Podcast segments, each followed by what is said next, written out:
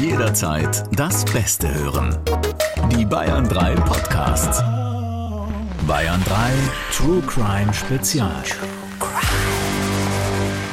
Für Kinderohren ist dieser Podcast nicht geeignet. Und Achtung, Triggerwarnung. Diese Folge enthält Schilderungen von Gewalt, Sex oder schrägen Sexpraktiken. Einige Menschen können auf entsprechende Szenen sensibel reagieren. Ho, ho, ho.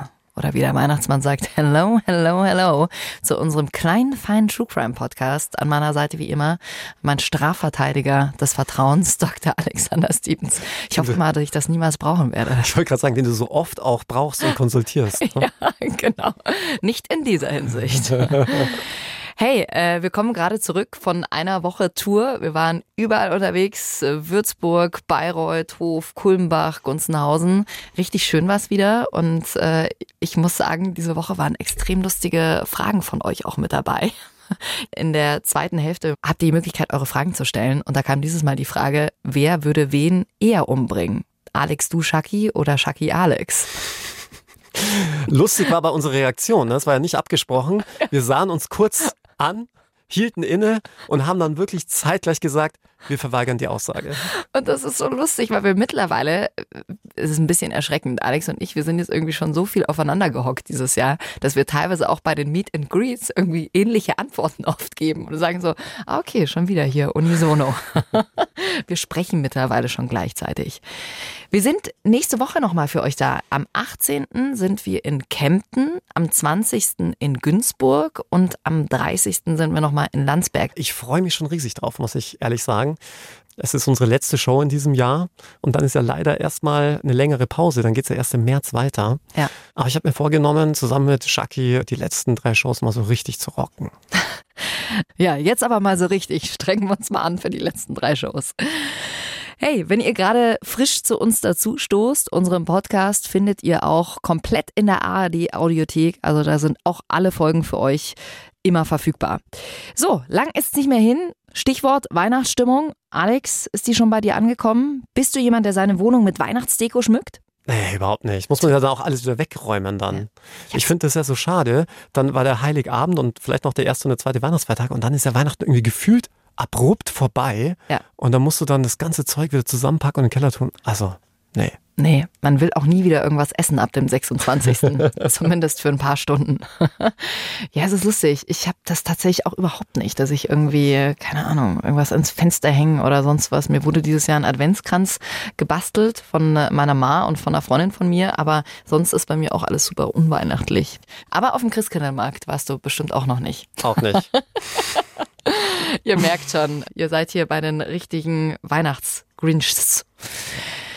Hey, ähm, wir haben heute noch mal eine Folge für euch vorbereitet, eine Special-Folge. Es sind wieder ganz schön viele Fragen von euch reingekommen und ich habe ein bisschen in der Vergangenheit von Alex für euch gekramt. Oh mein Gott. Alex, kannst du dir vorstellen, um was es geht? Nein, aber ich weiß ja, zu welchen Gemeinheiten und man muss schon fast sagen Frivolitäten du auf Tour in der Lage bist.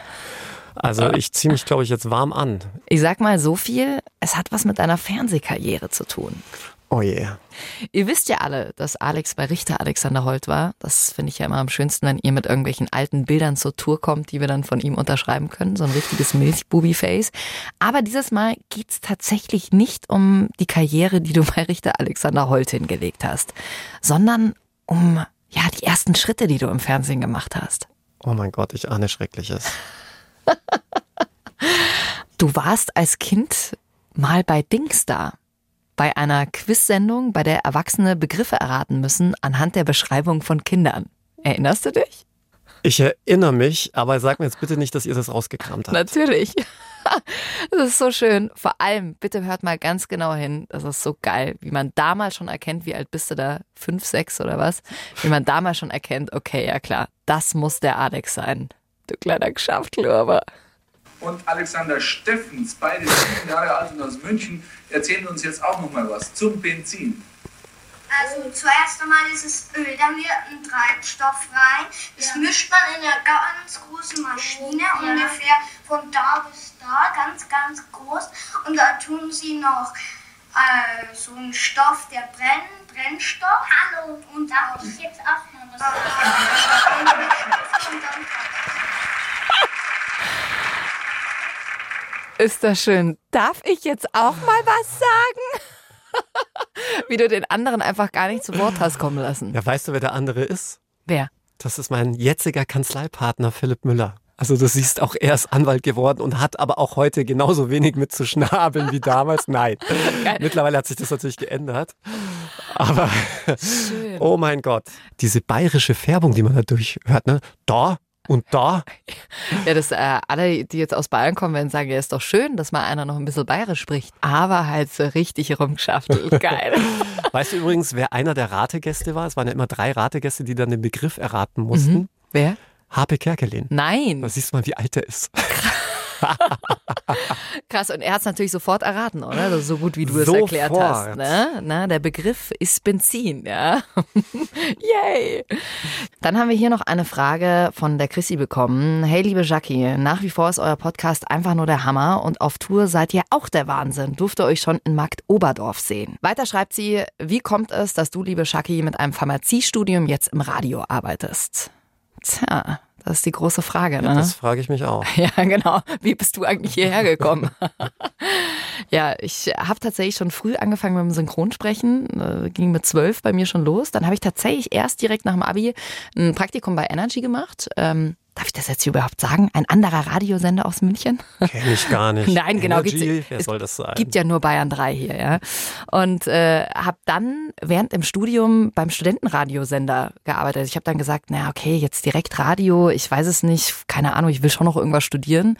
Und nach meinem Pharmaziestudium habe ich dann gesagt, naja, auf was habe ich denn wirklich Bock? Und äh, dann habe ich währenddessen schon eine Radiosendung gehabt und bin dann irgendwann zu Bayern 3 gekommen. Also ich kann mir das richtig gut vorstellen. Du in der Apotheke, ich gehe da morgens hin, hole mir meine Rezepte bei dir ab, krieg dann noch von dir ein paar Traubenzucker und Taschentücher. Und die Apothekenumschau nicht zu vergessen. ja, ja, ja. Meinst du, du kriegst Geschenke bei mir? Meinst du, du kriegst äh, überhaupt Taschentücher?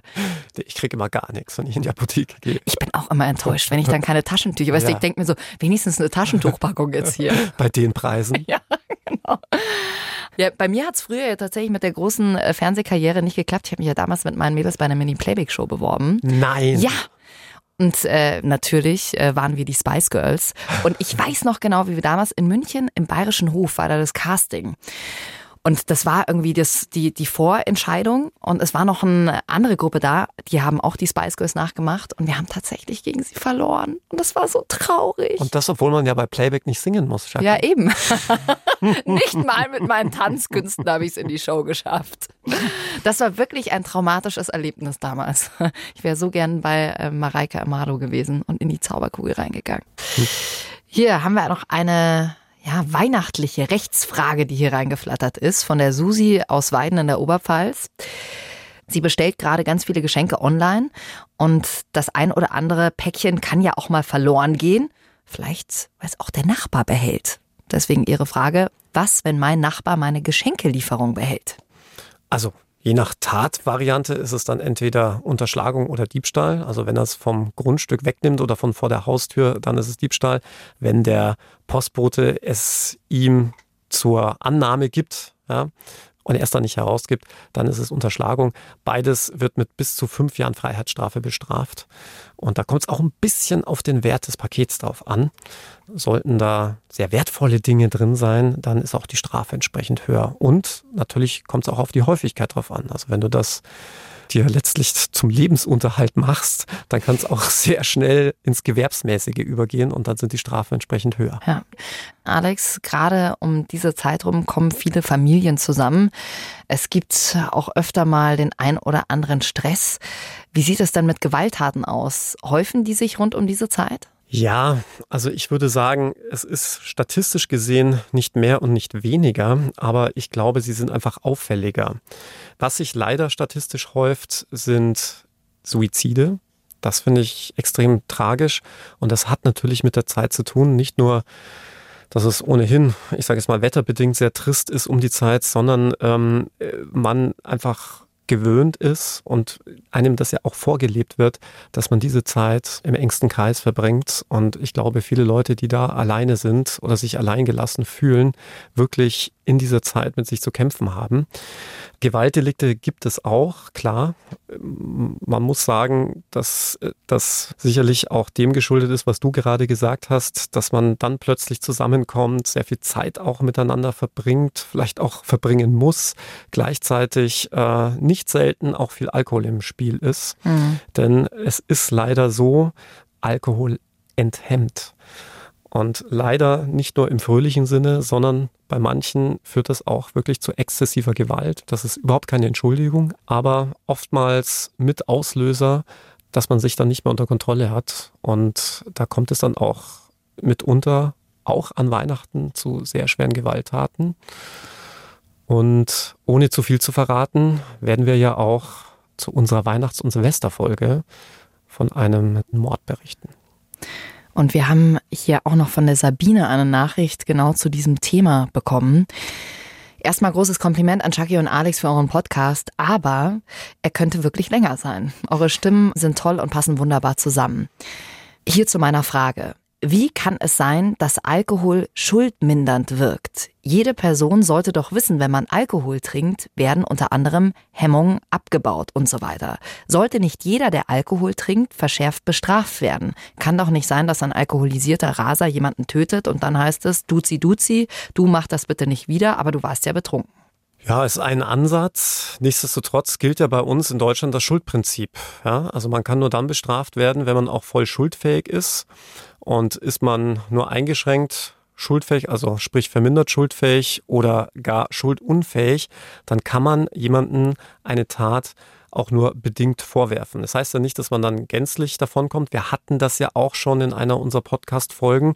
Es gibt ja einen Paragraphen, der selbst dann greift, wenn man sich im Zustand der Schuldunfähigkeit befindet und Straftaten begeht. Und ich hatte ja auch schon mehrfach erwähnt, dass es eine sehr schwierige juristische Konstellation gibt, die jeder Jurastudent lernt und hasst, ähm, wenn man quasi schon im Vorfeld vorsätzlich sich des Alkohols bedient, um dann im Zustand der Schuldunfähigkeit eine Straftat zu begehen, dann wird man nämlich genauso bestraft, als hätte man keinen Alkohol getrunken. Hm.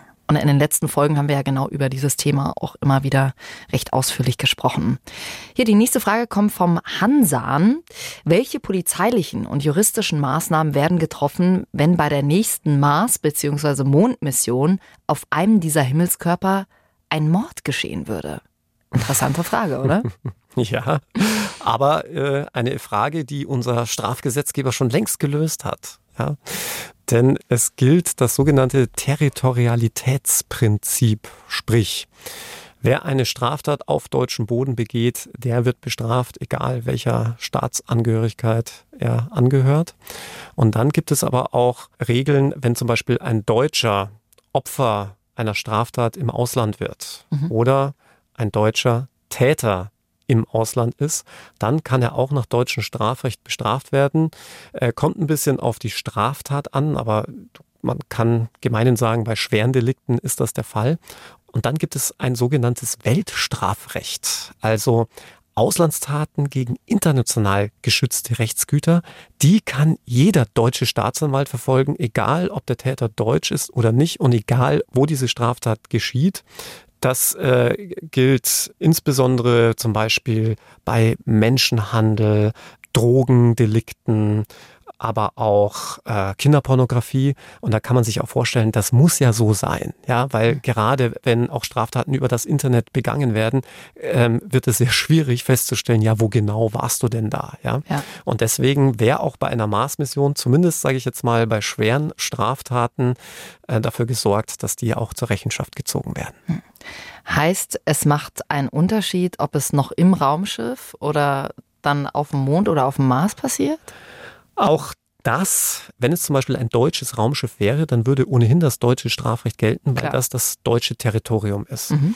Beim Mars wäre es dann wohl so, dass dieses Strafrecht mit äh, Auslandsbezug gelten würde. Sprich, da ist die Frage, ist ein Deutscher als Opfer oder Täter beteiligt?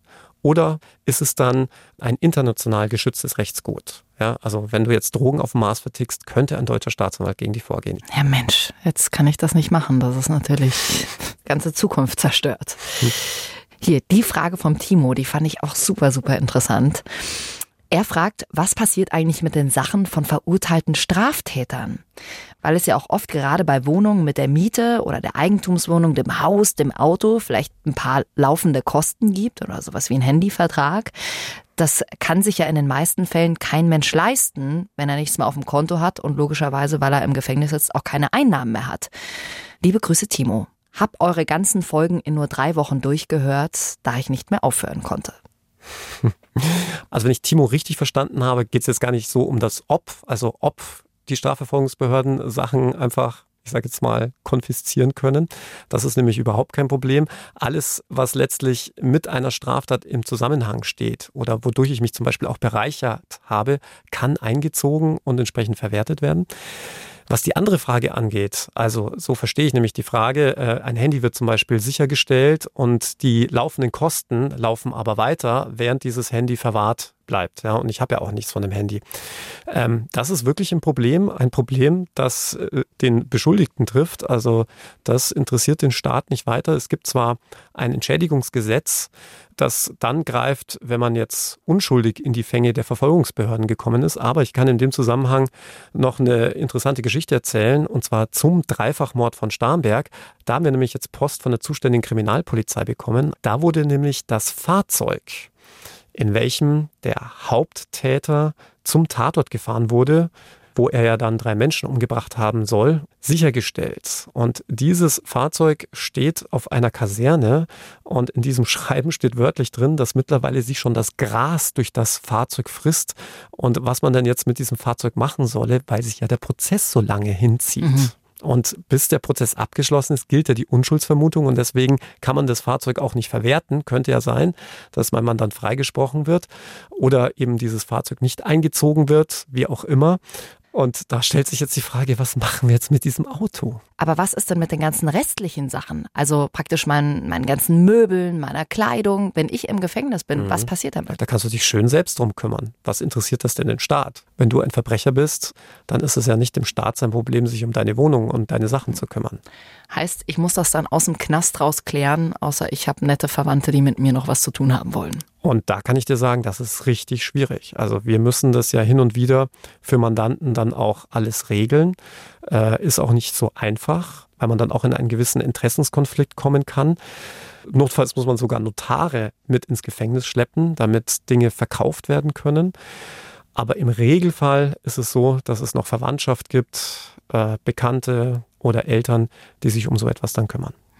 Jetzt kommen wir zu einem Thema, das wir auch auf unserer Live-Tour ansprechen, und zwar, dass man die Möglichkeit hat, als Verlobter, als Verlobte vom Zeugnisverweigerungsrecht Gebrauch zu machen. Und hier schreibt jetzt Kreativ Essay 06, ist eine Verlobung nachzuweisen oder könnte ich einfach, wenn meine Freundin oder jemand aus ihrer Familie was angestellt hätte, sagen, dass ich mit ihr verlobt wäre und deswegen dann nicht aussagen muss? Sehr gute Frage, denn es ist eine der verhasstesten Verhaltensweisen bei Richtern und Staatsanwälten, wenn das Zeugen und Angeklagte tun. Also der klassische Fall ist häusliche Gewalt, leider. Und der Freund hat seine Freundin geschlagen und sie hat ihn angezeigt. Jetzt steht er vor Gericht und plötzlich sagen beide, wir sind jetzt verlobt. Dann muss sie nicht mehr aussagen und, sofern sie nicht richterlich vernommen wurde im Vorfeld, ist alles das, was sie schon ausgesagt hat, noch nicht einmal verwertbar. Das heißt, man hat keinerlei Möglichkeit, diesen Mann zur Rechenschaft zu ziehen. Und das passiert leider sehr, sehr häufig.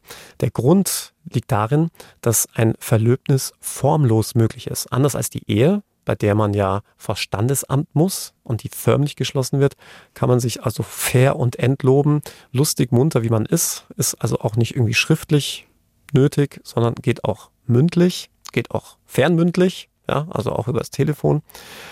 Und deshalb werden ja auch Verlöbnisse gemeinhin zumindest hierzulande nicht ganz so ernst genommen. Ne? In anderen Ländern ist es ja eine ganz große Zeremonie. Also wenn du zum Beispiel nach England guckst oder in die USA und da verlobt man sich meistens auch nur einmal. Ja. Ich meine, äh, wenn ich so zurückdenke, ich war glaube ich schon dreimal verlobt. Ja.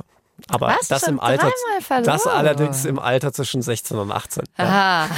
Aha. Ah, okay, und dann jedes Mal doch zurückgezogen, oder wie? Ja, dazu sage ich mal besser Ja. nichts. Ne? Vielleicht war Alex auch schon verheiratet und wir wissen es nur noch nicht. Hei, ja, ja, ja, ja, ja, ja. Mal schauen, was wir noch so rauskriegen für euch nächstes Jahr. wir verlängern das nochmal. Ne? Ich habe ja gesagt, äh, dieses Jahr finde ich schon jemanden für dich, aber wir müssen nochmal verlängern auf nächstes Jahr. Nein, aber da kann ich dich beruhigen, verheiratet war ich noch nicht. Okay. So weit habe ich es noch nicht gebracht. Hier, die nächste Frage ist auch super interessant. Die kommt von der Laura. Sind denn generell auch Richter und Richterinnen ein bisschen gnädiger? So rund um so Weihnachten, Dezember. Ach, könnte ich mir schon vorstellen. Also jetzt, ich sage jetzt mal, was die Kleinkriminalität angeht, sicherlich. Also so ein Amtsrichter, der auch wirklich die alleinige Entscheidungsgewalt hat, ähm, da kann ich mir schon vorstellen, dass er da vielleicht ein bisschen milder ist, weil zumal ja die richterliche Strafe keiner Schwarz-Weiß-Entscheidung folgt. Es ist ja nicht so, dass irgendwo stünde, für einen Diebstahl gibt es 70 Tagessätze, Punkt. Ja, das ist ja immer dem, der richterlichen Freiheit überlassen. Gleichwohl man aber sagen muss, dass die Oberlandesgerichtsbezirke schon für, ich sage jetzt mal so Standarddelikte, gewisse Straflisten haben. Da kann man drüber streiten, ob das in Ordnung ist. Der Richter ist nicht daran gehalten, um Gottes Willen, aber die meisten halten sich dann doch dran, damit es so eine einheitliche Linie gibt. Um das an einem Beispiel zu verdeutlichen, wenn du mit 1,3 Promille erwischt wirst, dann ist es eine Straftat. Ja? Alkohol am Steuer, also ist eine Trunkenheitsfahrt. Und ähm, dafür gibt es jetzt hier in Bayern regelmäßig 30 bis 50 Tagessätze. Ja, und an die halten sich Richter, ja, Geldstrafe. Damit halt nicht der eine irgendwie 15 kriegt und der andere 120, weil Ja. das halt so ein bisschen die, der Einzelfall Gerechtigkeit zuwiderlaufen würde. Zum anderen muss man aber sagen, dass es in Bayern den sogenannten Weihnachtsfrieden gibt. Das heißt, die Behörden sind angewiesen, sie müssen sich zwar nicht dran halten, aber die Behörden sind im Grunde nach angewiesen, unangenehme Post unmittelbar vor Weihnachten eher zurückzustellen. Ach krass. Und in der Regel ist es auch so, dass die Justizvollzugsanstalten nicht unmittelbar vor Weihnachten zum Haftantritt laden. Ja, haben wir schon wieder ganz schön Insights hier von dir mitgenommen, Alex. Jetzt kommen wir schon langsam zum Ende unserer heutigen QA-Folge. Und die letzte Frage, die kommt von der Eva. Und das war eine Frage, da dachte ich mir so, puh, da muss ich eigentlich erstmal ein bisschen drüber nachdenken. Dich erwischt sie jetzt natürlich kalt, Alex. Also, sie schreibt, ihr könnt eine Straftat für immer stoppen.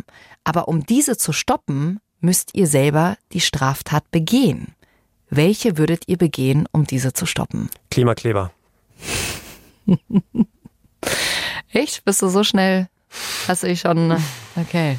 Ja, ich habe eine gewisse, ich, ich mache keinen Hehl daraus, dass ich eine gewisse Aversion gegen die äh, Damen und Herren habe.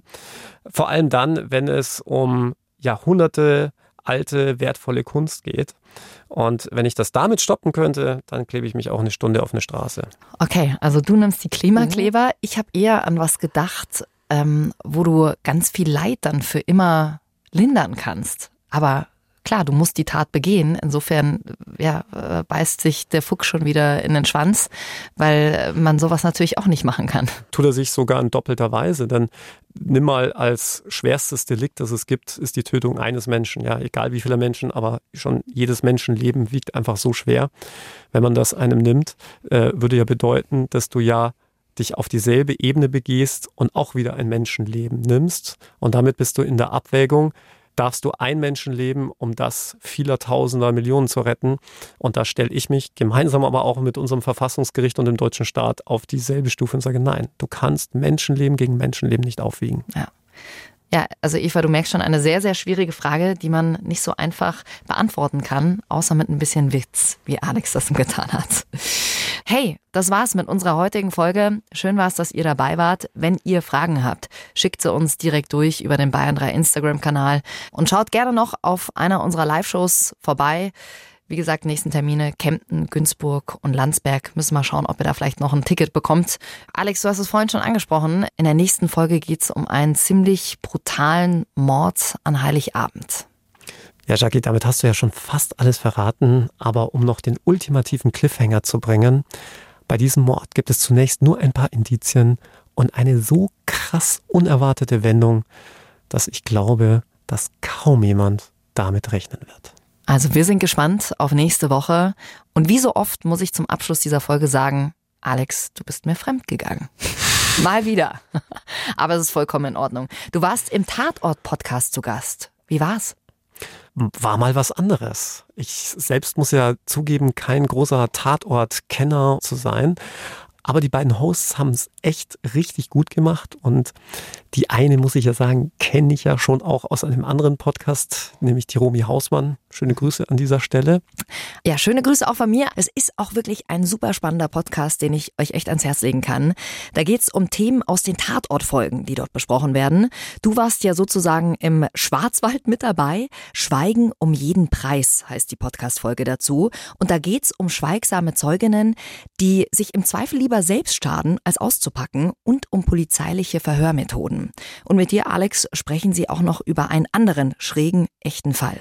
Hört ihr in der ARD Audiothek und überall, wo es Podcasts gibt. Den Link packe ich euch natürlich auch noch in die Shownotes rein. So, das war's von uns. Wir hören uns nächste Woche wieder und freuen uns sehr, wenn ihr mit dabei seid. Bussis. True Crime. Tödliche Verbrechen. Noch mehr packende Podcasts jetzt auf bayern3.de.